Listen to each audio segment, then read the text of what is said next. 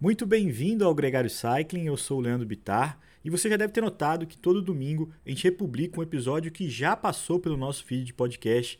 Isso acontece porque tem muita gente nova que passa a seguir a gente, passa a conhecer os nossos podcasts, mas não tem acesso aos programas mais antigos.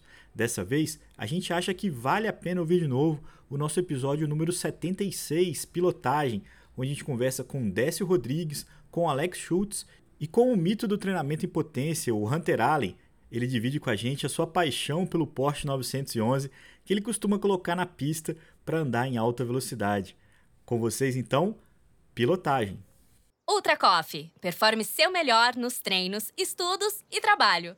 O Gregário Cycling é amigo da ciclovia do Rio Pinheiros, a ciclovia que revoluciona o jeito de pedalar em São Paulo. Saiba mais na descrição deste podcast.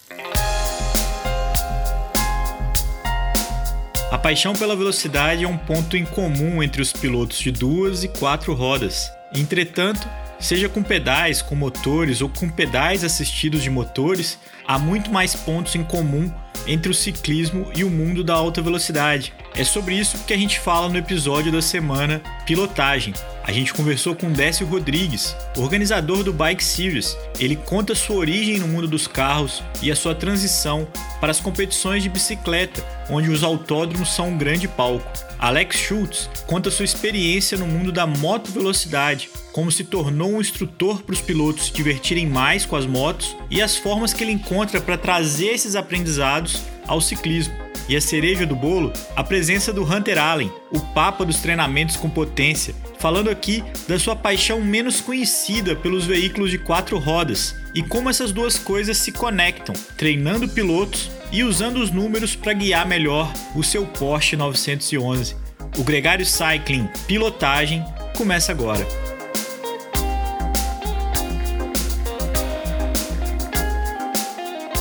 Décio, muito bem-vindo ao Gregário Cycling. É um grande prazer ter você aqui com a gente. É, Álvaro, Nicolas, Leandro, é, agradeço pela oportunidade. Vai ser um prazer bater um papo com vocês, falar de, de ciclismo, é, que hoje em dia já, já não é mais um trabalho para mim, é um prazer. Vamos lá. Mas hoje também a gente vai usar uma outra expertise sua, Décio, porque nesse nosso episódio a gente mistura as duas coisas, o ciclismo com o automobilismo. Vamos começar então um pouquinho da sua experiência com o automobilismo. Como é que você se relaciona com os carros? Bom, vamos lá, rapidamente, né? É, eu e o Denis, nós somos sócios já há quase 20 e poucos anos e lá no início dos anos 90 nós éramos responsáveis pela, uh, pela produção gráfica da revista Clube News, que é distribuída para os proprietários de Porsche aqui no Brasil, depois da, da Cavalino, que é também distribuída para os proprietários de Ferrari, e lá por volta de 2007 nós lançamos uma revista, a, revista Driver, que uh, abrange né, todos os carros esportivos. E aí a gente começou a fazer alguns eventos em 2009 e, e a gente começou a se envolver realmente com, com esse mundo. É, passamos a, a, fazer os track days, correr track day, depois fazer alguns cursos de pilotagem, alguns das marcas, né, principalmente as alemãs que vinham para o Brasil ministrar esses cursos. E, e corre, corremos né, dois anos no Audi DTCC, que era um, é um campeonato da marca, e aí em 2015 que eu voltei a pegar a bicicleta e eu percebi que muito do que uh, a gente aprendeu nesses cursos, né, principalmente na, na questão é, técnica, humana, a gente sem querer, eu principalmente, né, sem querer, comecei a aplicar na, na bicicleta, né. Então, na verdade, a gente, a gente começou com, com automobilismo e, e agora a gente tá, incorporou o ciclismo junto. Agora, Décio, tem uma história boa de por que, que você foi buscar a bicicleta de uma prova que você correu. Se puder dividir ela com a gente? Uma prova. Bom, eu, eu é, na verdade, comecei, eu voltei a, a, a, andar de bicicleta por um susto médico, né? Eu estava pré-diabético e é, já vinha fazendo o controle com, com remédio, não com insulina, mas chegou um determinado momento que o médico falou: se você ou você volta a fazer alguma atividade física, ou você vai morrer mais cedo, né? E aí eu tinha uma bicicleta encostada em casa, comecei é, a, peguei a bicicleta, dei uma volta duas e aquilo me remeteu muito à juventude. E aí passei a andar um pouco em estrada, fui trocando a bicicleta, peguei muito gosto. E, e assim, como a gente corria em autódromo, é, chegou um momento ali em 2015, 16, é, que eu comecei a sentir a vontade de andar de bicicleta também no autódromo, né? Porque de carro é uma coisa, está acelerando, curva para direita, curva para esquerda, reta, ultrapassagem, tudo. Mas a bicicleta me chamou atenção. E aí eu falei, pensei, bom, se eu tenho vontade, acho que outras pessoas devem ter também, né? É lógico que já, já existem, outras provas já foram realizadas em autódromos. E a gente começou a fazer os primeiros eventos testes lá em 2015. E, e aí eu percebi que realmente o, o pessoal é, gostou, né? A gente só foi depois acertando o, o formato. E, e, algo que eu percebi, assim, foi que na segunda temporada do DTCC, se eu não me engano, acho que foi a quarta etapa, se eu não me engano, em Interlagos, é, naquela época eu não, não fazia nenhum condicionamento físico, estava uh, muito quente. Normalmente eram provas mais curtas, de 40 minutos, 45 minutos, e eu fui passando, né, conseguindo fazer algumas ultrapassagens. Na metade da prova, mais ou menos, eu estava em primeiro lugar. E aí fui mantendo o primeiro lugar, né, tinha atrás dois ótimos pilotos na, na, época, e faltando duas voltas para o final, é, a temperatura ali dentro do macacão, é, acho que girava em torno de 40, 45, às vezes até 50 graus, realmente estava bastante quente. Eu comecei a perder a concentração porque eu comecei a cansar, né? Porque eu treinava muito em simulador de corrida, no computador, tudo. Mas eu não fazia nenhuma atividade física porque o carro também era, era, era fácil de guiar, né? Mas você tem a questão da temperatura. E aí, faltando duas voltas, eu comecei a errar por cansaço, porque você começa a desconcentrar, na última volta, na reta oposta, eu, eu errei o ponto de frenagem 10 metros. Foi o suficiente para os dois que estavam atrás de mim passarem. Esparramei um pouco na, na curva, ali no, no lago, e, e, eu completei a, a prova. Até para sair do carro foi complicado. Ali eu percebi que é necessário fazer um, uma, uma atividade física principalmente para esses pilotos né, que, que são profissionais ou, ou, até o piloto amador que se preocupa um pouco com performance. E a partir daí, quando eu tive oportunidade, eu, eu acabei usando o ciclismo para fazer isso, assim como tantos outros pilotos. Né? Como é que foi a, a experiência de fazer o Bike Series e de e suprir uma, um problema crônico do ciclismo brasileiro, que são as estradas, né? Em fazer um circuito competitivo em autódromos, em lugares onde normalmente se corre de carro. Então, nós começamos fazendo um evento menor, assim, é, para entender qual seria a expectativa dos participantes, né? Então, foram com 60, em 2015 foram 60 participantes, a gente fez meio que um tour só para conversar com, com o pessoal, é, e aí nós em seguida, fizemos uma, uma prova de Flying Lap, que é um, é um formato que a gente trouxe do automobilismo, né, como se fosse um, uma, uma, volta rápida, que no, ciclismo seria um contrarrelógio.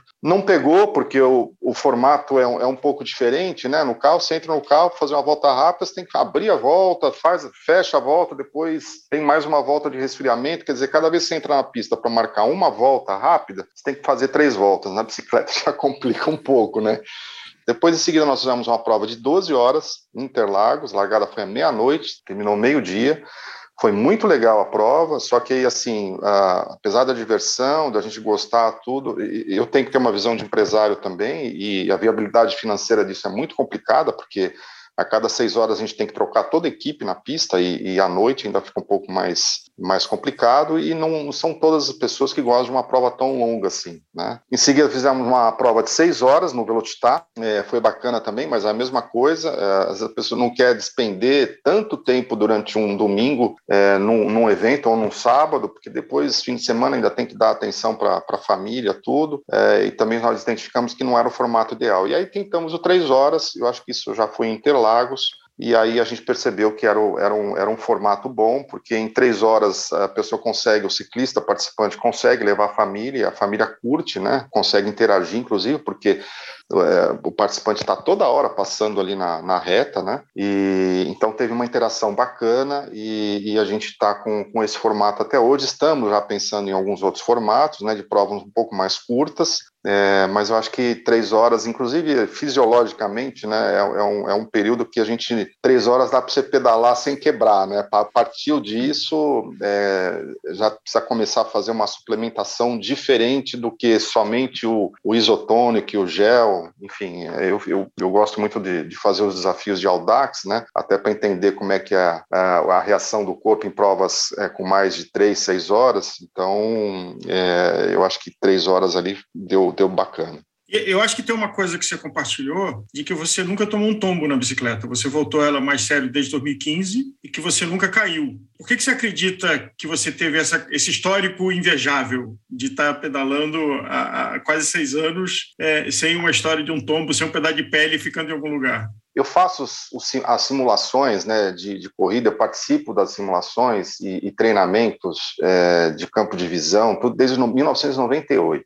Eu comecei a correr efetivamente em 2009. Comecei a fazer os cursos 2010, 11, 12 até 2015. Depois nós criamos um curso próprio, que é o Driver Academy, né? E por conta dessa de ter acesso a, a todas essas técnicas, pode-se dizer assim, e, e acesso a, ao treinamento, muitas vezes virtual e, e muitas vezes prático, é, eu acho que o, o mindset, né, o cérebro da gente já fica preparado. Né? Então, por exemplo, a gente faz em cursos exercícios de, de frenagem com ABS, frenagem sem ABS, o que fazer no caso de, de ter que fazer um desvio é, de, de, de direção com um freio travado.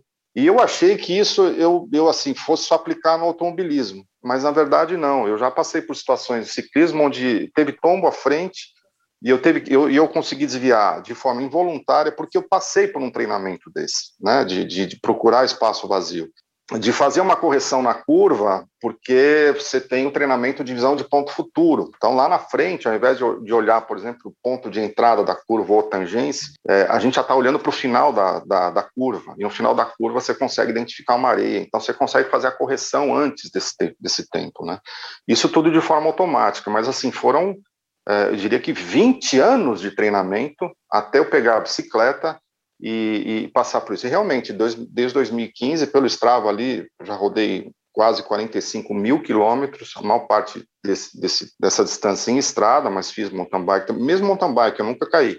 É, e olha, fiz o caminho da fé, desci a milhão lá e, assim, consegui identificar mais ou menos o que precisava fazer, sempre com muita antecedência. Aliás, Décio, eu tive a oportunidade de correr Capoava numa bicicleta elétrica e de ter dicas suas antes de fazer a prova que me chamaram a atenção. Então, eu queria que você dividisse a tua experiência entre pilotar uma bicicleta acústica e pilotar uma bicicleta assistida. O que, que muda? Olha, assistido o que eu percebi principalmente é a reação de entrada em curva. No automobilismo, a gente tem algumas, algumas etapas para contornar uma curva. Então, é aproximação com frenagem, aí tem, inclusive, a gente até utiliza cones para isso, né, para sinalizar para o piloto. Aí a gente tem a segunda etapa, que é a tomada de curva, depois tem a tangência e a saída de curva. Né? Então, eu percebi que a bicicleta elétrica, a tomada de curva, ela é muito mais arisca, talvez porque exista um, peso ali no, no, pé de vela, né? O centro de gravidade está mais baixo. Inclusive, uh, o dia que acho que eu, foi até o dia que eu, nós estávamos juntos, Álvaro, na, naquele pedal que a gente fez em Black São Tiger. Roque. São isso da Black Tiger e teve uma curva ali eu, eu já não estava já tinha percebido isso mas teve uma curva que eu eh, a gente estava em descida é uma curva um pouco mais fechada e eu entrei quando eu vi eu já estava quase na guia porque ela entrou muito rápido né ela, ela, deita muito rápido. Então a gente tem que fazer essas ter, ter esses cuidados essas correções né porque eh, no automobilismo a gente fala que aponta né o carro aponta muito rápido e a bicicleta foi a mesma coisa na tangência saída de curva eu não senti tanta diferença mas é, é, é na entrada de curva, o comportamento é bem diferente de uma bicicleta acústica que não tem esse peso, né? Então, a reação é, é diferente. Tem um ponto muito interessante que você comentou, que hoje é, você compra uma bike dessas e é efetivamente um, uma máquina, um canhão, né? É uma bicicleta de corrida, assim como o cara que compra um Porsche 911 para entrar num Porsche Cup vai usar aquilo para competir em velocidades altas. Normalmente, o cara que vai no que compra o Porsche, o Audi, a BMW, enfim, ele tem um treinamento para saber usar o carro que ele tem. Você acha que o mesmo devia ser feito com as bikes? Sim, é, eu acredito até que eventualmente as marcas poderiam ter isso. A Porsche, por exemplo, tem o, o Porsche uh, Driving Academy, se não me engano, é o nome.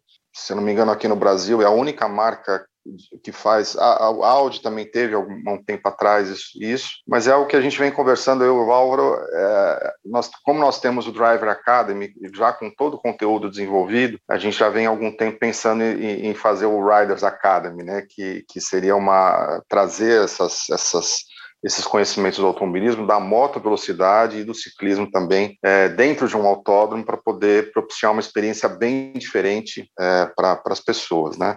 É muito importante, eu acho que não só para a bicicleta elétrica, né? É, a bike elétrica, é, assim, existe até a gente vai precisar formar uma cultura de utilização dessa bicicleta, porque as pessoas pensam, ah, você não faz força. Não, faz força e faz muita. Você pode desligar a bicicleta e, fazer um treino com uma bicicleta de 13 quilos. Você pode colocar 30% de potência e acompanhar um pelotão que você normalmente não conseguiria acompanhar. É, você pode fazer um treino extenuante é, com a bicicleta desligada ou com pouca potência e no final, numa condição normal que você teria muita dificuldade de chegar em casa, você liga lá o moto turbo e ela te leva para casa, né? Quer dizer, dizer, você tem que pedalar, é, e, e, eu acho que é, é, com o tempo as pessoas vão começar a entender isso também, né? É, enquanto a gente preparava esse programa e depois conversando com o Alex, me veio a realização do quão pouco se dá valor à pilotagem. É, a gente dá um valor enorme ao condicionamento físico, ao planejamento de planilha, ao equipamento, mas a combinação de tudo isso que é a pilotagem e até a sutileza de que bicicletas com características diferentes exigem pilotagens diferentes para que você se divirta e dissociar que segurança não é uma coisa de, de, chato, de covarde, de preguiçoso. É uma base fundamental, e, e o Alex falou sobre a pirâmide de Maslow lá, que ele usa é, na escola, de que a base de tudo é segurança, porque se você tiver segurança, você vai ter conforto para se divertir, e não você ficar tomando susto. E muitas vezes a gente ouve histórias de pessoas que chegam no esporte, tomam um susto enorme e abandonam. Não precisariam ter abandonado. Se tivesse tido a, a formação de fazer algum tipo de simulação de emergência antes da emergência Exato, isso aí é, é, o tema que a gente conversou, né, que são as reações humanas, é, e que é, é, um tema até bem abrangente. É, eu vou dar, eu vou, eu vou fazer uma, uma, uma analogia aqui, né, é, porque também é um mercado que a gente teve estudar bastante, né, e conhecer a fundo. Eu vou pegar, por exemplo, o proprietário do Porsche, né, o, o comprador, quem tem o perfil de compra do Porsche, é o cara tecnicista que é lógico, ele está preocupado em ter acesso a uma tecnologia de ponta, é, mas é um pouco diferente, por exemplo, do, do, comprador de Ferrari. Né? O comprador de Porsche muitas vezes ele entende mais do que o vendedor, e assim que ele compra o carro, ele quer entender tudo que o carro pode entregar. E, e por isso que ele participa desses, uh, desses cursos, né, para poder aplicar a técnica humana em cima do recurso mecânico, tecnológico. Né? Na bicicleta, eu não vejo nada, nada muito diferente disso, não. Né? Algumas pessoas podem estar achando, você está falando bobagem, não é nada disso, é sentar, pedalar, ou criar experiência andando em pelotão, não. É, é realmente isso. Você passa por um treinamento. É, eu, eu, passei por um, por exemplo, que uh, dentro de uma sala a gente fez uh, recebeu o briefing e dentro de uma sala que é algo que a gente quer aplicar também, é uma sala de 5 uh, por 5 metros, tinha umas 30 pessoas. Você recebe uma prancheta com uma quantidade enorme de perguntas, perguntas simples. Só que você tem que fazer as perguntas, é, responder as perguntas caminhando, sem bater com as outras pessoas, sem colidir, né?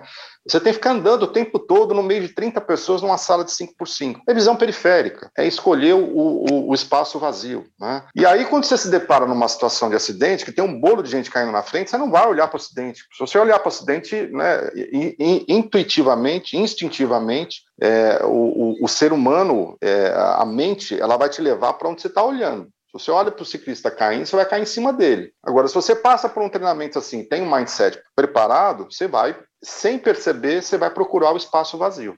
Ô, Décio, me tira só uma dúvida que ficou por falar. É, a experiência que você tem tido nos últimos cinco, seis anos com a bicicleta, ela trouxe o que para sua dirigibilidade, para o seu automobilismo?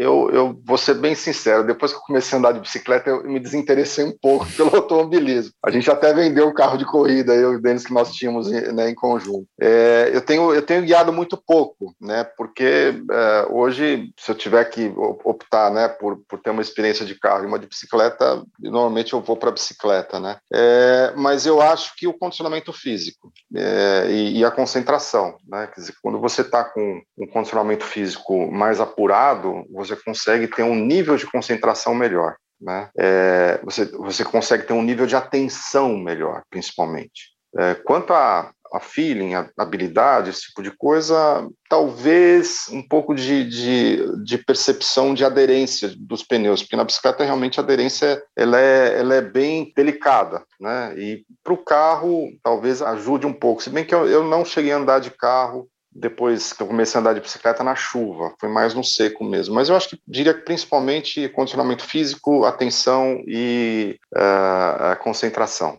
Dá, dá um estranhamento voltar para o carro? Dá, dá sim. O, o, carro, principalmente quando você fala de competição, você você está num ambiente meio claustrofóbico, né? Porque você tem o Hans, o Hans Device, que vai no, no é um equipamento que é, protege a coluna cervical. Ele vai por baixo do cinto de cinco pontos e ele é preso no capacete. Então, assim, dentro do capacete você já tem pouca visão. O Hans, você praticamente não consegue olhar para os lados, né? É o espelho retrovisor e você usa a visão periférica para olhar pelo espelho retrovisor, os laterais, né?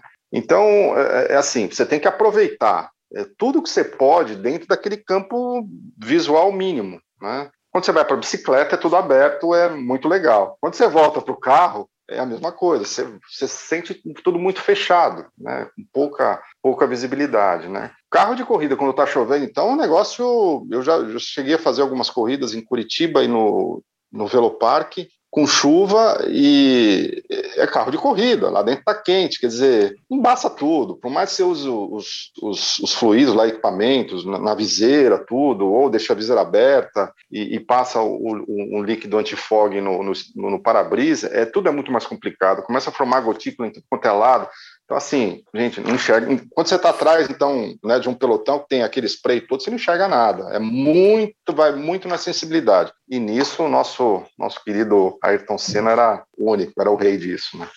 Mas emblemático, é, Décio, você, um apaixonado de longa história do automobilismo, descobrindo a bicicleta e ela ocupando um espaço maior na sua vida, ainda mais com assistida, que é um tema que eu sou suspeito de falar. É, a bicicleta assistida, eu não vou, não vou negar, eu fiquei apaixonado. Depois que a gente entende como é que a gente pode utilizar, é, de, de, de, como usar. Né? Eu sei que ainda existe muita resistência, principalmente para quem é, é, mais adepto à, à tradição do, do, ciclismo, mas assim, quem tem oportunidade de, de, de, utilizar e ver como a gente pode utilizar a bicicleta, é, é fantástico. Eu acho que ela, tá, ela veio para ficar, tanto é que no próprio Bike Series a gente já criou a categoria de bike, ela não atrapalha a categoria de, de bike acústica, né? É, a gente até tem uma sinalização no número dorsal onde é proibido o vácuo, mas a gente já está fazendo essas, esses eventos assim com, com a e-bike já tem é, desde pelo menos umas quatro etapas, desde setembro do ano passado. Nunca tivemos nenhuma reclamação tanto de quem está usando a bicicleta de pedal assistido quanto quem está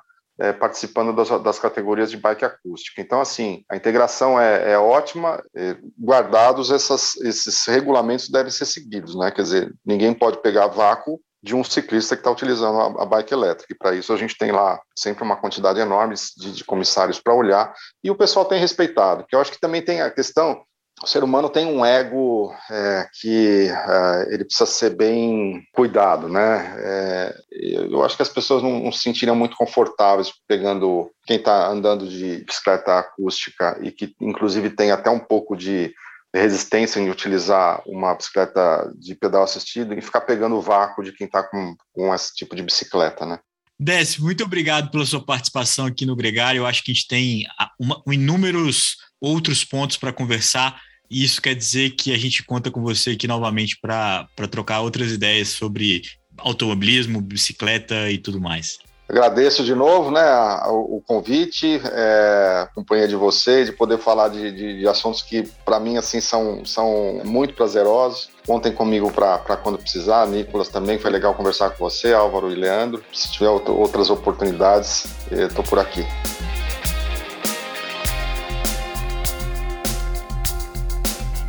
O papo com Décio Rodrigues chegou ao final e antes de a gente continuar o episódio, uma pausa para o café. Não um cafezinho, o Café Rubé. Um café especial com grãos super selecionados pela Gregário e pela Café Store para aquele momento sagrado do dia. Experimente o Café Rubé. Saiba mais no link que está na descrição desse podcast ou da nossa bio no Instagram. Agora sim, Alex Schultz no Gregário Cycling.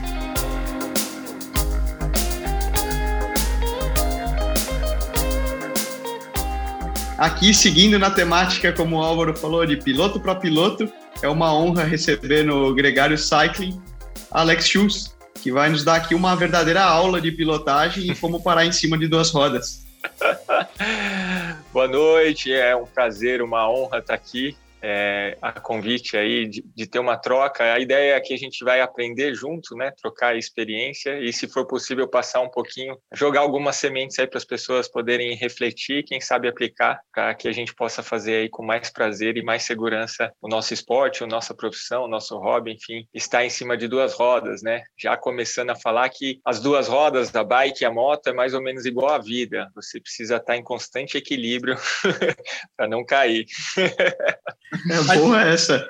Aliás, é importante é, é, ficar em cima das duas rodas. Eu acho que isso inspira esse nosso episódio, porque é, quando a gente estava conversando antes, eu há muito tempo acompanho o ciclismo, o Nicolas também, é, e eu me constatei de como eu ouvia do meu grupo muita gente preocupada em treino estruturado, em musculação, em nutrição e até em psicologia, mas pouca gente falando sobre pilotagem. Eu acho que é isso que você vai trazer aqui para a gente, a consciência de que a ignorância da pilotagem pode custar caro. E não é tão difícil assim deixar de ser ignorante. Você mesmo tem um curso de pilotagem, né, Alex? Com certeza. Na verdade, assim, a gente informação a gente cada vez recebe mais e um dos caminhos que vocês estão oferecendo aqui para os ouvintes é esse. Porém, às vezes a gente fica segmentado, o que acontece em qualquer área, ficar segmentado aonde a massa está indo, por exemplo, eu vou comer melhor ou se não vou só para força, e esquece de algumas coisas básicas. Às vezes a gente esquece que a, a bike ou a moto, que é o meu caso, tem coisas fundamentais que têm a ver com segurança para mim. Então, eu sempre me baseio, quando dou os meus cursos, como se fosse uma pirâmide de Maslow, só que a base ali, o alicerce é segurança. A gente está em cima de duas rodas, o risco de uma queda e o risco de se machucar é muito grande. E, e, dependendo dessa queda ou de uma colisão, qualquer coisa que seja, pode ser grave ou gravíssimo, né? E aí depois não tem nem como se explicar. Então, vale, vale muito ter essa consciência do quanto é importante você priorizar, preconizar a sua pilotagem para começar com a segurança. Porque se você tiver segurança, bem o alicerce ali, como comandar sua bike, sua moto, usufruir dos freios, o contra-estresse, enfim, cuidar da segurança, é, você vai conseguindo, através dos treinos e muitas horas de voo, atingir alta performance, que é, o, que é o topo aí, o cume desse triângulo. Com toda certeza. Não, já deu para perceber com que a gente está falando com o Fera aqui, mas para você justamente explicar, vamos lá, uma pergunta rápida. Quem é Sim. é Alex Schultz em 200 caracteres aí? Boa, obrigado. Sentir tremer na base. É, mais uma vez, um privilégio estar aqui. O Alex Schultz é um cara, é um aluno, um estudante da vida. Eu tive uma profissão que me deu um privilégio aí de conhecer e, e morar aí mais de 20 países nesse planetinha e depois de entender que não importa o país, a cultura, a língua, né, condição climática, tudo, nós, seres humanos, vivemos muito parecidos em qualquer área, dependendo da religião. E, e eu entendi num, num, certo momento que eu precisava ir além do que só a cultura ou as pessoas fazem, que é uma realização pessoal, que é algo que faz eu sentir algo que eu não estou fazendo assim, igual agora com vocês, algo que me conecte com uma força maior, que foi quando entrei no mundo das motos, isso há 12 anos atrás. E aí eu sou piloto de moto velocidade há 12 anos, que foi a coisa mais incrível, sensacional que encontrei na vida, que realmente muda meu estado, muda minha energia, eu sinto uma conexão maior que, se tiver adequado, tudo alinhado, é, o Alex Schutz nem existe nesse momento, então não existe meu CPF, meus boletos, minhas responsabilidades, nada. Eu estou conectado ao que a gente chama de flow, que é um estado de, de muita felicidade, só a experiência já se paga. E vem desde então, após muitos anos aí buscando títulos, campeão brasileiro, campeão paulista, trocando as cilindradas da moto, até sofri um acidente também bem grave no Autódromo de Interlagos, em São Paulo, Brasil. Tive uma EQM, que é uma experiência de quase morte, e aí eu tive que voltar é, a rever tudo que eu estava fazendo até o momento do acidente, e aí veio uma nova versão, uma nova oportunidade desse Alex Schutz enxergar o que ele estava fazendo, é, começar a atuar de uma forma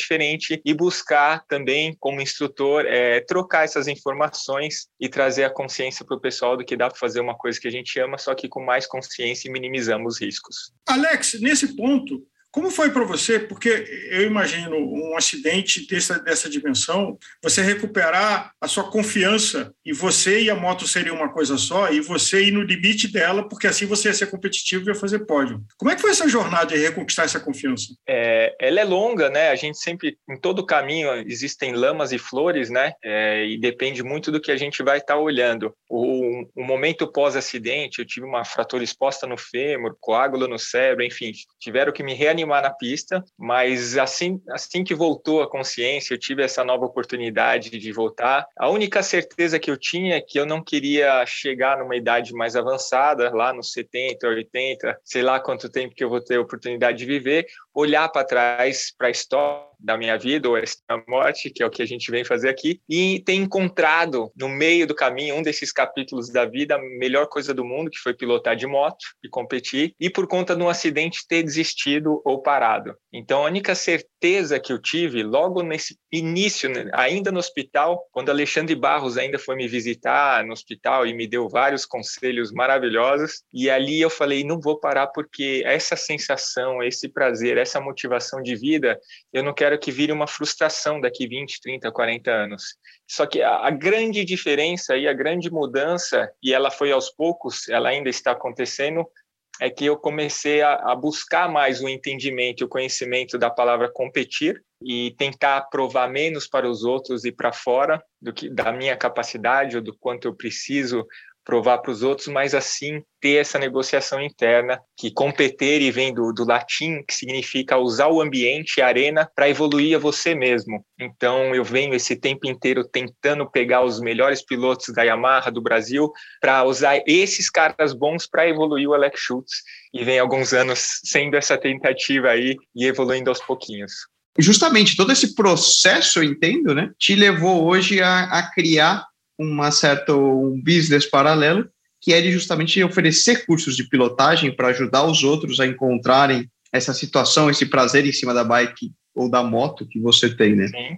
É, na verdade, assim, eu acredito, e vou falar de uma forma bem resumida, que é, é, como se fosse uma expansão de consciência mesmo, Nicolas. Imagina que existem milhões e milhões de motociclistas no Brasil, e muito, mas muito pouco desses motociclistas sabe que você pode usar da sua moto um esporte. Então imagina que as pessoas começam a achar que tem habilidade na moto e já procura a serra mais próxima. Para quem conhece São Paulo, interior de São Paulo, tem lugares famosos como Morungaba, Serra Negra, enfim. Todos os estados do Brasil a pessoa vai procurar uma sequência de curvas e infelizmente desde 2009, quando eu era uma dessas pessoas que tinha uma moto de mil cilindradas e achava que o grande barato e adrenalina era fazer essas serras, correndo risco não de vida não só da minha vida como das dos outros. E, e assim além de não respeitar as leis do trânsito você nunca sabe o que passou por ali alguns minutos antes de você. Então infelizmente acidentes continuam acontecendo até hoje por óleo por buraco por pedra por animal que atravessa na sua frente pessoas embriagadas enfim. Em 2009, quando o amigo me chamou para ir para a pista a primeira vez, foi só aí que eu entendi essa expansão de consciência que é você buscar um lugar seguro e, no mínimo, controlado. É um ambiente seguro e controlado porque uma pista fechada você recebe todas as informações por bandeiras, existe uma ambulância ali caso você tenha um acidente, tem uma UTI para te reanimar caso seja preciso, e eu só estou vivo hoje porque eu estava num ambiente seguro e controlado, porque as pessoas me reanimaram em 30 segundos, 40 segundos. Se eu tivesse numa via, numa estrada ou numa serra, provavelmente a chance é bem alta de não estar tá aqui. Então eu imagino que essa expansão de consciência de achar um lugar melhor para você usar a sua motocicleta, ela não chega para muita gente ainda, Nico. Isso é um desafio que a gente tem e vocês são mais, mais um que estão ajudando a pessoa a entender que ela não precisa correr esses riscos de vida ou infringir a lei e trazer a sua moto e, e vir para um ambiente seguro e controlado que são as pistas. O mesmo vale para bike, né? A pessoa compra hoje uma bike, uma espaçonave, uma Specialized, uma Trek, uma Scott de não sei quantos mil reais, mas não tem nenhuma ideia de como utilizar Perfeito. Álvaro e Nicolas, sensacional. Eu, eu, tive uma etapa agora do brasileiro e do sul-americano em Curvelo, em Minas Gerais, da Yamaha, e na volta, um, um ciclista, é, Eli Pérez, que é um cara que pedala muito, já viajou aí, enfim, fez muitas competições, e ele me marcou num post, Álvaro, justamente de um ciclista errando a curva nas estradas do, dos Romeiros e os bikers filmando. enfim, foi uma, uma imagem que eu comentei lá no post também, várias pessoas vieram conversar comigo, e essa cena, infelizmente, ela, ela acontece há décadas, entendeu? Não é que agora acontece, agora a gente precisa falar mais e trazer mais consciência. A gente precisa de consciências para os motociclistas e para os ciclistas também. O que o Nicolas falou é a mesma coisa, o cara tem dinheiro, igual na moto. O cara tem um poder aquisitivo muito alto. Ele compra uma moto de cento e poucos mil reais. É uma bazuca, é uma arma que não pode matar só ele, mas os outros. E a bike é a mesma coisa. O cara compra porque está na moda, a pandemia emergiu, né? Cuidar da saúde e pedalar, e aí de repente faz uma etapa de uma competição em Campos do Jordão, ou numa dessas serras também está descendo. Se você não tem habilidade de fazer um contra-esterço, contornar curvas rápidas, porque se desce 70, 80 por hora, ou utilizar o freio de uma forma segura, você pode se envolver em acidente também. E quando a gente traz para o ciclista, as roupas não são tão armaduras, digamos assim, como a da moto. Mas no ciclista ainda a gente está ali com uma pelinha bem fina e uma queda 60, 70 por hora na bike deve equiparar aí a 150, 200 na moto. É, eu acho que nesse gancho, todos, é, não é porque ciclista, todo ciclista é, é, é educado e todo motociclista é educado. Tem gente que se comporta de forma irregular e antissocial nos dois. Então, o ciclista que anda no meio de uma pista sem acostamento e tem ponto cego, que é alguém que está vindo numa velocidade maior, uh, motociclista que também abusa, os dois podem se divertir, mas tem que ter um senso de responsabilidade e de convivência daquele espaço, porque ele não é de ninguém, ele é de todos nós. Mas nisso eu queria fazer uma emenda sobre qual é a tua história como ciclista. Bom, a bike para mim sempre existiu desde criança mas ela foi ficar realmente um pouco mais séria assim e praticar mais quando eu comecei a virar piloto. E isso foi em, em 2009 eu conheci as pistas pela primeira vez e em 2010 eu já fui atrás de uma bike speed para realmente me ajudar aí no condicionamento físico e também na habilidade do equilíbrio aí em cima das duas rodas. E então já são aí 10 anos aí andando de bike é, para realmente melhorar meu condicionamento físico. Eu gosto do flow e o prazer também que a bike me dá, mas tudo mais voltado para a motovelocidade. Curioso, essa, como que a bike te ajuda no, no preparo da moto? Na verdade, a bike, ele primeiro vai te trazer mais condicionamento físico. Quando você está na moto, você precisa ter um preparo físico porque exige muito. Exige muita isometria, porque você fica com a ponta dos pés na pedaleira e você está o tempo inteiro saindo da moto. Então, pensa que o quadríceps, que é o músculo, um dos que mais, mais usa, assim como o core, é o que mais usa na moto. E quando você pedala, quais são os, os músculos que você usa bastante? Quadríceps. Você fica numa posição isométrica de core é. e o quadríceps. Exatamente. Então, fortalece muito esse grupo de músculo. E quando a gente usa muita curva na bike, usa um pouquinho do tríceps também. Eu não sei se vocês uhum. já sentiram. Esse também é o movimento de contraesterço na moto, Nicolas. Então você está sempre fazendo assim nas curvas e o músculo depois de uma corrida bem intensa, uma pista com muita curva, igual estava em Curvelo agora, eram 18 curvas por volta. Então você sente o músculo do tríceps. Então o grupo de músculos são bem parecidos, tá? E a gente precisa de muito condicionamento físico, muito, porque é exaustivo, né? Assim como lá o, o piloto do carro que tem o preparo vê passar todo mundo depois porque a galera baixou. Na moto acontece também algo parecido. Quando chegam nas últimas voltas, quem está bem preparado normalmente começa a fazer as melhores voltas, porque ou ele está brigando realmente para pódio, assim, ou vitória, ou ele está chegando de trás e ganhando várias posições por conta desse preparo físico. Agora, como uma pergunta, uma dica, como vocês treinam para adquirir essa integridade com o teu equipamento, né? De ser um com a tua moto ou com a tua bike? Eu acho que assim, tudo vai por conta da concentração, tá, Nicolas?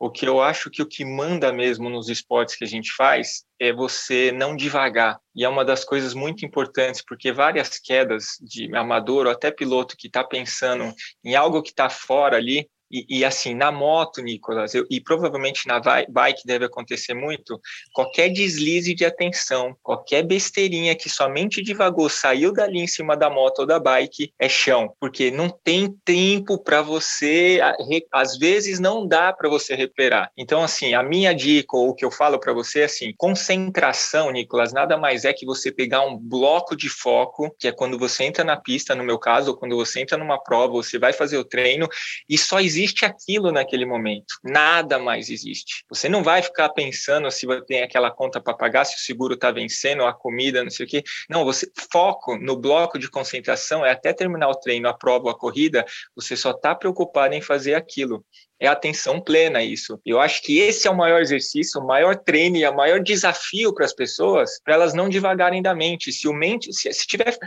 gente tem algumas inteligências, né, Nicolas? Vamos lá, a gente tem inteligência física, que é a nossa parte motora mesmo, que nos dá habilidade de pedalar ou pilotar tudo. A gente precisa estar tá com ela alinhada. Depois a gente tem a parte emocional, que é você estar tá ali feliz com o que você faz. Você tem que gostar daquilo. Isso é fundamental para performar também. E você tem que entrar numa vibe de, de amor e paixão paixão pelo que você está fazendo. Depois vem a parte mental, que vem isso do foco e da concentração, que é aquela história que o Senna sempre falava: eu vi um túnel, nada mais do que isso, ou seja, é só isso que interessa, onde eu vou passar, como que eu estou respirando, como que eu estou pedalando, como que eu estou acelerando, freando, enfim, fazendo a curva. E aí tudo isso tem uma conexão que faz o flow acontecer, que você transcende para algo maior. E eu acho que é aí que está o grande barato do esporte que a gente faz. é aquela sensação de que parece que o tempo voa, né, cara? Você isso, não, isso. não vê, né? A sensação do tempo e espaço muda, o barato tá aí, Nicolas. Eu acho que esse flow que eu falo, o flow, para explicar melhor se a, se a, pessoa ainda não entende, imagina como se fosse um gráfico, tá? Vou fazer a mão aqui, não vai passar para o podcast, mas imagina uma linha horizontal e uma vertical, igual aqueles gráficos de escola mesmo. A linha de baixo tem a ver com a habilidade que você tem. E a linha de cima, vertical, tem a ver com desafio. Se você tem muita habilidade, vai fazer uma provinha de 10, 20k e as pessoas estão começando, é, isso vai ser tedioso para você, vai ser boring mesmo, vai ser uma coisa que para você é tão fácil que você não vai entrar nesse canal, você não vai ter esse foco. E se for muito, muito difícil, você não tem essa habilidade suficiente, você vai ficar com medo, você não vai conseguir performar o máximo que você consiga. Ou seja, você não, você não começa a andar de bike e vai fazer um letap ali, que você está três meses, porque você não vai conseguir dar conta. Então imagina que o flow ele está no meio, quando você precisa de desafio e você vai aumentando as suas habilidades. Isso o treino vai trazendo. Você vai botando mais carga, mais horas de voo, faz o longão, faz os treinos intervalados, vai ganhando e de repente você entra nesse nesse meio assim, ó, exatamente nesse equilíbrio entre desafio e habilidade e aí você performa o seu melhor nesse estado próximo ao êxtase mesmo, que quando acaba na linha de chegada, né, você tem aquela parece estar 40 graus e você entrou numa cachoeira. Essa é a sensação que o, que o atleta e, e que, que vale a pena percorrer e buscar. Quando você está numa prova, como piloto profissional no autódromo, você Sim. tem que entrar no estado de atenção e no estado de concentração, andando a uma velocidade de 200, às vezes 300 km por hora, dependendo da cilindrada que você está, e que quando acaba a corrida, é, você tem uma sensação de que assim, tem uma desaceleração na sua cabeça, que você estava pensando em milissegundos o tempo todo, de repente tudo começa a ficar muito devagar. Como é essa, esse final de corrida na cabeça? É exatamente lá a que a gente estava falando, né? Que o Nicolas perguntou. É, a minha sensação é ter uma baixa tão grande, assim, energética. Vamos falar assim, mas quando você entra no flow, você sai da Matrix. Para quem conhece o filme e gosta, você acessa outra coisa mesmo. Saiu da Matrix e está lá vivendo uma coisa, se é realidade realidade ou não, não importa, mas cada um vai adquirir né, o que acha que é importante ou não para sua vida. Eu acho isso uma das coisas mais importantes para minha vida, por isso eu gosto de sair, gosto de acessar lá, e quando volta, você volta nesse slow motion que você falou mesmo. Tá tudo bem, então você está totalmente embriagado de hormônios que te fazem bem, que não tem efeito colateral. É, na verdade, eu uso sair desse flow para me motivar a viver, para correr atrás do trabalho, para estar tá aqui falando com vocês, para tentar divulgar e compartilhar uma coisa que eu acho que é, que é bom se as pessoas buscarem, sentirem, vai fazer que faz diferença na vida. E depois desse jorro aí, essa cachoeira que entra, Álvaro, na verdade, ah, é, você tá tudo bem, né? Acho que a, a, grande, o grande barato que dá após esse, esse estado é tá tudo bem. Você vai, você vai tratar as pessoas com muito mais amor e carinho, você vai dar muito mais atenção, você vai estar estatelado, né, de sorriso, que é fácil e é contagiante quando você vê alguém que está vibrando realmente numa, numa oitava acima. Eu acho que as coisas elas ficam além de slow motion, Álvaro, muito mais fáceis, sabe? É sutil de se lidar.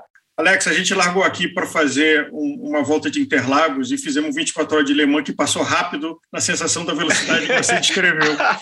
eu peço desculpas mais uma Não, vez. Não, eu, eu, eu peço agradecimento. É, é, é, uma honra e um privilégio. Acho que um dos, um dos prazeres da gente ter é, a Gregário como iniciativa e poder estar gravando e ter a experiência de conhecer pessoas como você, é, de ouvir o que você está nos ensinando. E a gente até sabe alguma coisa, mas a gente vai tendo consciência Sabem da muito. nossa ignorância é, e da riqueza de estar, ter o privilégio de te conhecer. Eu, eu só tenho a agradecer, Álvaro. Eu, eu, eu não acredito em acaso, então era para a gente se conhecer, Álvaro e Nicolas, e, foi um prazer conhecer vocês de verdade. Eu quero parabenizar pelo trabalho que vocês fazem. Eu imagino que todo mundo que escuta deve ficar muito feliz quando sai um novo podcast e ter essas informações que hoje em dia a gente está vivendo essa era realmente de trazer informações e ter esses níveis, né, de expansão de consciência. Então, parabéns pelo trabalho e parabéns e assim, obrigado, né, pelo convite e por tudo que vocês compartilharam aqui comigo.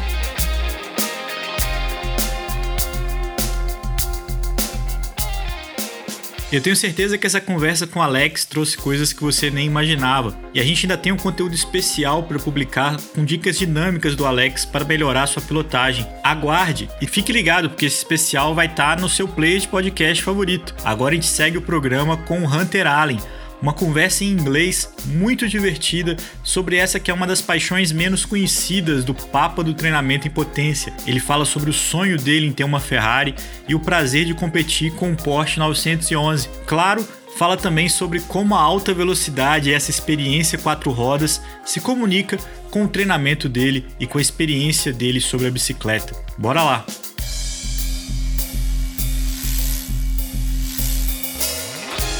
Hunter, it's an honor to talk to you at Gregario.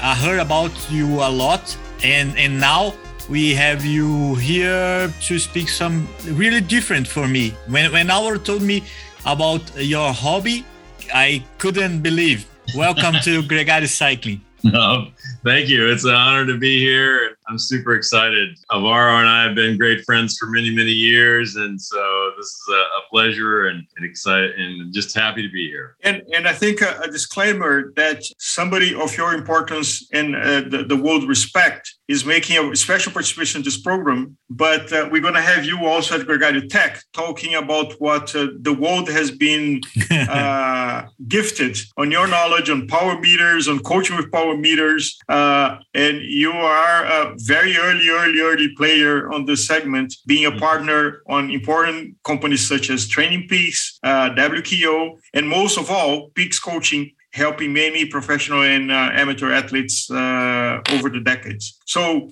to the topic, Hunter, how did you discover four wheel sports from your background of two wheel sports? well, you know, uh, I, I kind of have a speed problem. so I like going fast, and uh, I like going fast on two wheels, of course. And uh, then one of my dreams uh, for ever since I was 14 years old was to own a Ferrari, and so uh, that was that's been one of my goals and dreams for forever. And so I saved a lot of money and um, worked really hard and bought a Ferrari. Uh, back in 2007. So I, I was uh, just super excited to drive that car, and I, I took it to the track. Uh, our local track here, about an hour and a half away from me. The it's called Virginia International Raceway, and uh, did some track days and realized that okay, if I keep taking the Ferrari to the track, I'm going to totally destroy it. um, because you know as a competitor, right, you want to go faster and faster and faster and faster and faster and push the limits and push the limits. And so at that time, I decided I should probably buy a race car. So uh, I started looking around for a, a, race car and ended up buying a, uh, a 1988 Porsche 911 and uh, got a great deal on it. It was already built into a race car or converted into a race car. And uh, that's really how I got started. And I just started learning. And Hunter, I'm a personal admirer and uh, uh, proof of your capacity on analyzing data uh, with power meters and uh, all the software. Yes. How does this translate and you use telemetry on your car ride? Of course, you don't have a super team with banks like you see on Formula mm-hmm. One or Le Mans, more like a FM radio, I imagine. But you have data. Right. And what do you do with that data on your car racing that brings your intelligence and knowledge from analysis data from power meters on cycling? That's a great question. And uh, we do have uh, a data acquisition device in my car, and it is very similar to a, a power meter. Um, as you know, as we, as you know, power is horsepower. So one horsepower is 746 watts.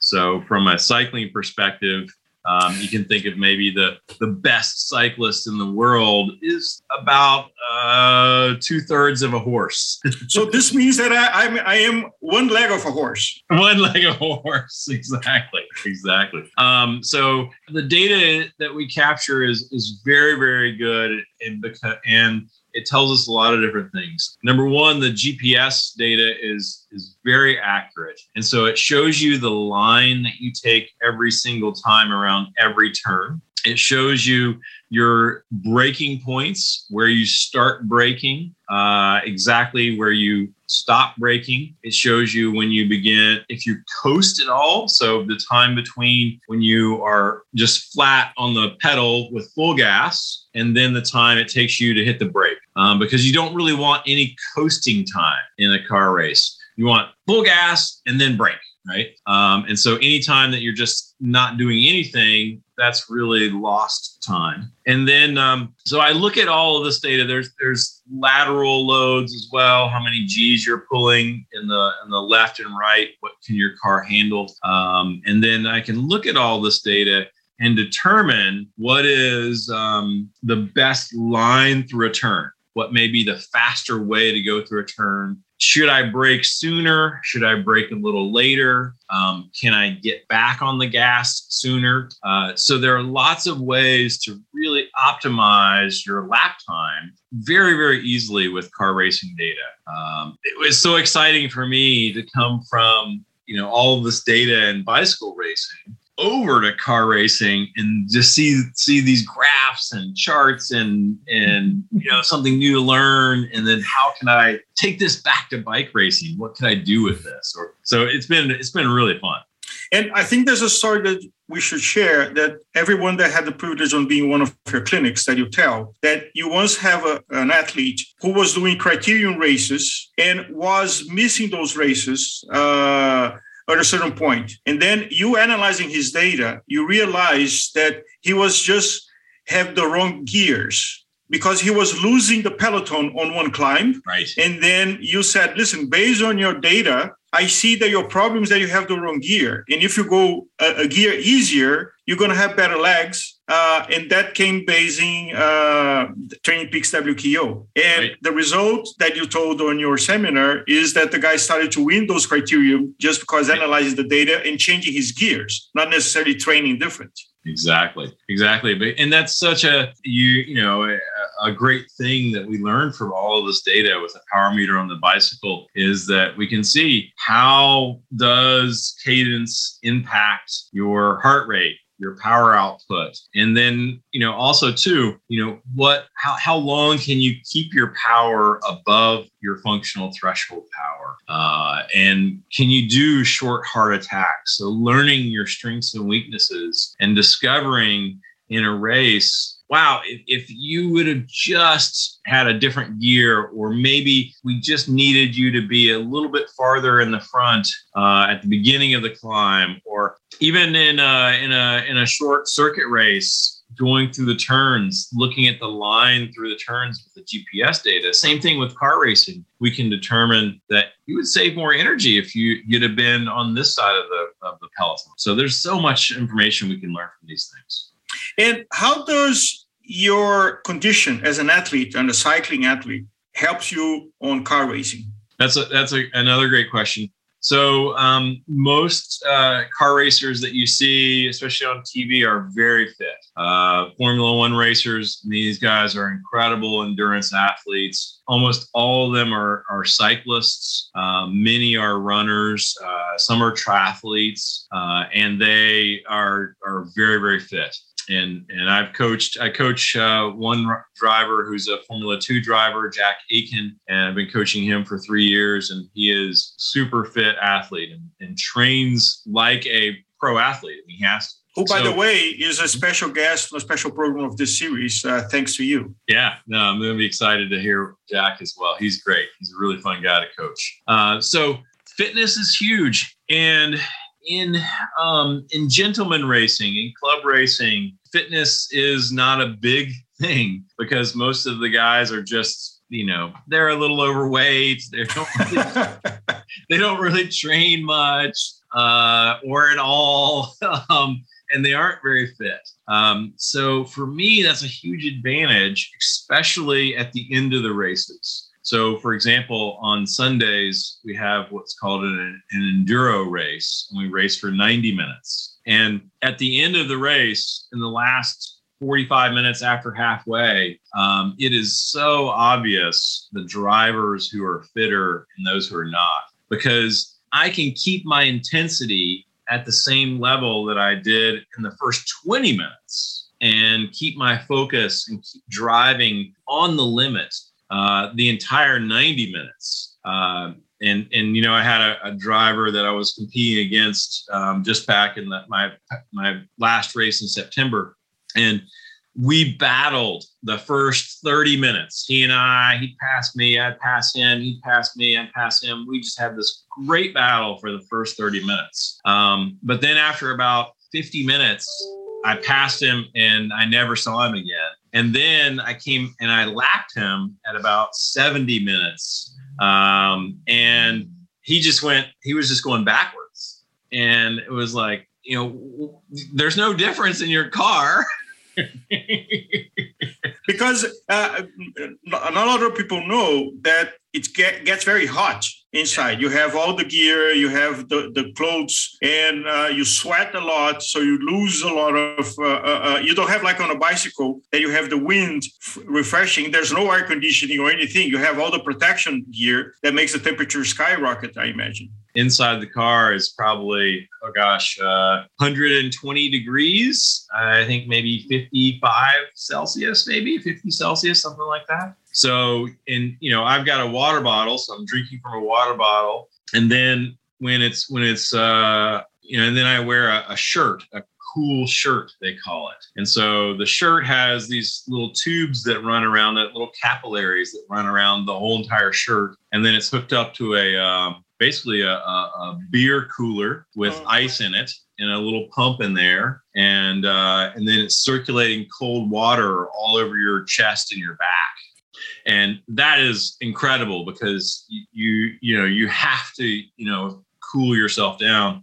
And by the end of a 90 minute race all the water in my my uh, beer cooler is completely or all the ice is completely melted and the water is now warm it's, it's amazing What what's the average heart rate that you experience during the, the race? What, what's your base heart rate? So give you people the reference. I don't know if this is a big industry secret on the racing world. Uh, No. But uh, so what's your resting heart rate and what's your average heart rate during Yep. the, the races, the, Yep. the normal and the, the enduro one? So my, my resting heart rate is around 65. And then when I'm riding at my functional threshold power, my heart rate's around 165. So I'm right at the limit at 165, 168 in that in that range. Um, in a car race, in the first three to five laps, because that's the most intense part of the race, uh, my heart rate will get up to 160. Um, and so it will be, it won't be right at my threshold, but it'll be close to that in the first three to five laps. And a lot of that is is the um, it's the G load that you're taking because you're braking so hard, um, and then you are moving laterally and you know one left and right, so you're you're you're having to kind of hold your body in the car a little bit, and then it's just the intensity of driving. I mean, you are just driving as hard as you possibly can on the limit the entire time. Now, after the first five laps, my heart rate will come down to 135 or so, and it'll stay there for the rest of the race. How does be a driver helps you to be a coach and a cyclist? Yeah, a great question. So, a couple of different ways. Number one, um, it uh, it's, it's helped me a lot in understanding um, just in how, as a coach, can I make sure that the athlete is is saving as much energy as possible? So as you know, cycling and racing is a game of of economy, a game of energy conservation. We're always trying to to be in the front, but also be in the front with using the least amount of energy. And so in a car race, that's where you're you're always on the gas trying to optimize your line around a turn and you're trying to make sure that you're doing the the track as fast as you can. So that that seems like well that's going as hard as you can and bike racing is being as as relaxed as you possibly can be. But what it's helped me with is telling riders like okay how do we save energy? And one of those ways is to optimize your line in a race. This is great for for mountain bike racing. This is great for criterium racing or circuit racing. This is really important also in in understanding the dynamic of the peloton. So in a in a peloton you're you know you know you're moving around all the time you're trying to hold a certain position in a peloton you're trying to understand what's happening where where you're moving where the the race flow is occurring and the same thing in a car race and so in a car race a lot of times uh, you know you'll see openings where you need to get into that opening and you just have to take that um, chance. You just you can't think, right? You just do it. And so the same thing occurs in bike racing. And so being able to, to tell my riders, like, you know, when you see this uh, this opening and you see this opportunity, you just have to do it, right? You don't think about, oh, should I do this? Should I not do this? Because once you think about it, it's gone. So that helps a lot. Um, the also the other thing that really is interesting too is the fact that um, the routine that you have as a driver is very very important so that's something that i always did as a, as a, as a cyclist when i was racing as a pro i always had a routine before the race so i would you know ha- put on my number. I would do stretches. I would do sit ups and crunches to warm up my core. You know, I would have a specific, you know, time I would eat.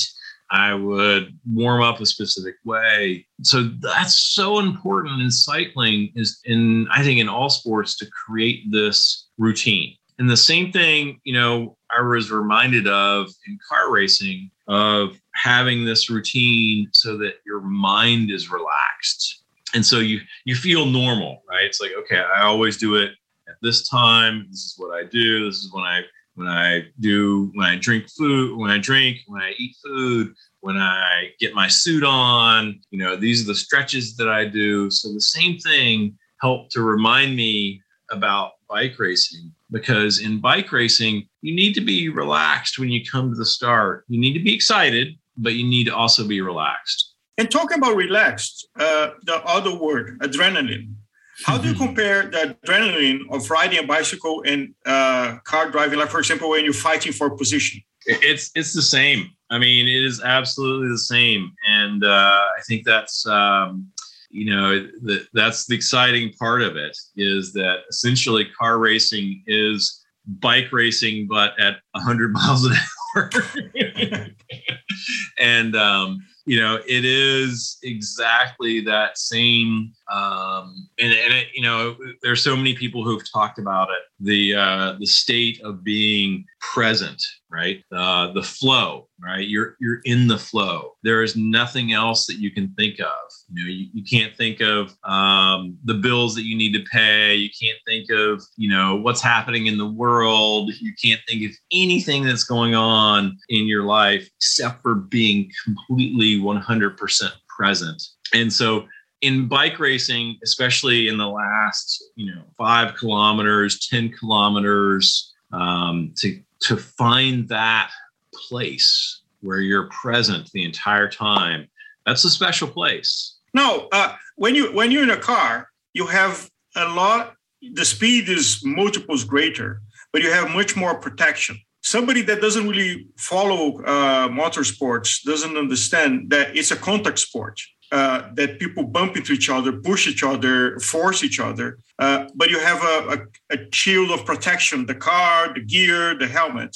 Uh, after doing car racing, did you get more brave on fighting for position on the bicycle? oh, I don't know. um, car racing is a lot safer than bike racing. um, you know, I must say I'm I'm not surprised at all for this. Because, uh, bike racing, we are just a bunch of morons, and Yeah. sometimes when you're going 100 per hour in a peloton, I thought this say, question on the what other the side. fuck I'm doing?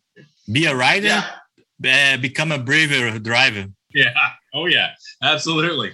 Absolutely. And Hunter, as a coach, what's the difference between uh, coaching a cyclist who's also a car driver and a cyclist that doesn't drive uh, cars or motorcycles or any motorsports? I think that um, you know, for for the the kart racers that I coach, um, who also ride bicycles, um, you know, for for them, they are especially like the the pros, like Jack. I mean, this is all Jack Aiken does. Is he's a pro driver. So for him, you know, we're trying to optimize his fitness. So I'm trying to make sure that he is as fit as he possibly can be going into the season. Um, because during the season, he has a, a lot of travel. And so for him to ride bicycles during the season is tough. Only when he comes back home can he ride. So he runs a lot during his season uh, when he goes to travel around the world to the races. Um, so that's something that um, you know is different versus you know somebody who is you know just a, a cyclist. That's their passion. Now I've coached other drivers who are just gentlemen drivers like myself, who they love car racing, but they also love bicycle racing, just like me. And uh, and so you know we balance those things where we have to make sure that okay they're fit enough for their cycling goal, and then we have the fitness that they need you know, and the rest that they need going into a car race because tapering and resting before a race, because it's usually a four day weekend, it's usually Thursday, Friday, Saturday, Sunday of racing. Um, it's a big weekend and you are tired at the end of that weekend, no matter how fit you are.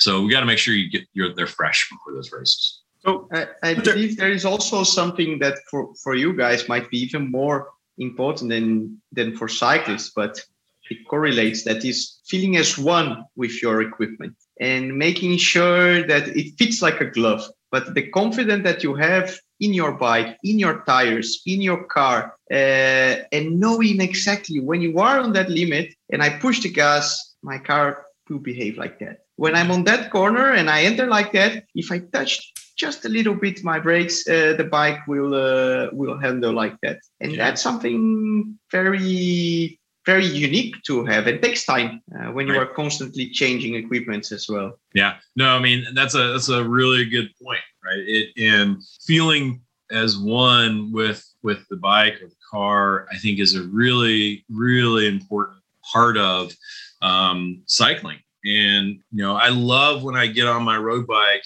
and I just get on it and I just get there and I feel like I'm at home.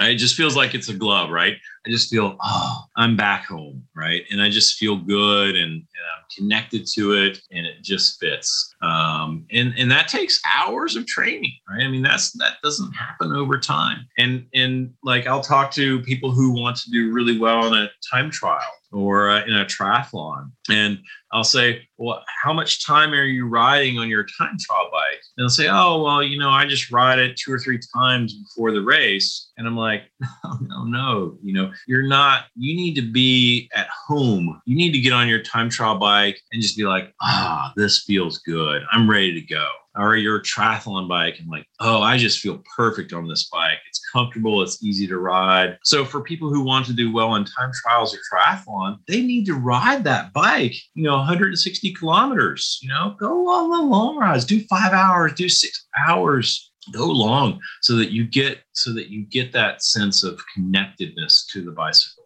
Hunter, uh, we're coming here to a finish, but it's a pit stop, not the end of the race, because uh, with you, every time that you accept, it will be an honor to have you again. Uh, we have you also at the Gregario Tech, but there's so much, uh, and I think uh, my partners in crime here, uh, Leandro and Nicholas, getting to know you and uh, how much uh, your authority and respect across the cycling community. Uh, and now we're learning on, on the, the car racing community on gentlemen's. I, I, find it funny, gentlemen, because there's so much aggression. One wants to kill the other and it calls a gentleman's sport. But anyhow, uh, we will be back on the track with you in another show. Awesome. All right. Great to be here. Thank you so much.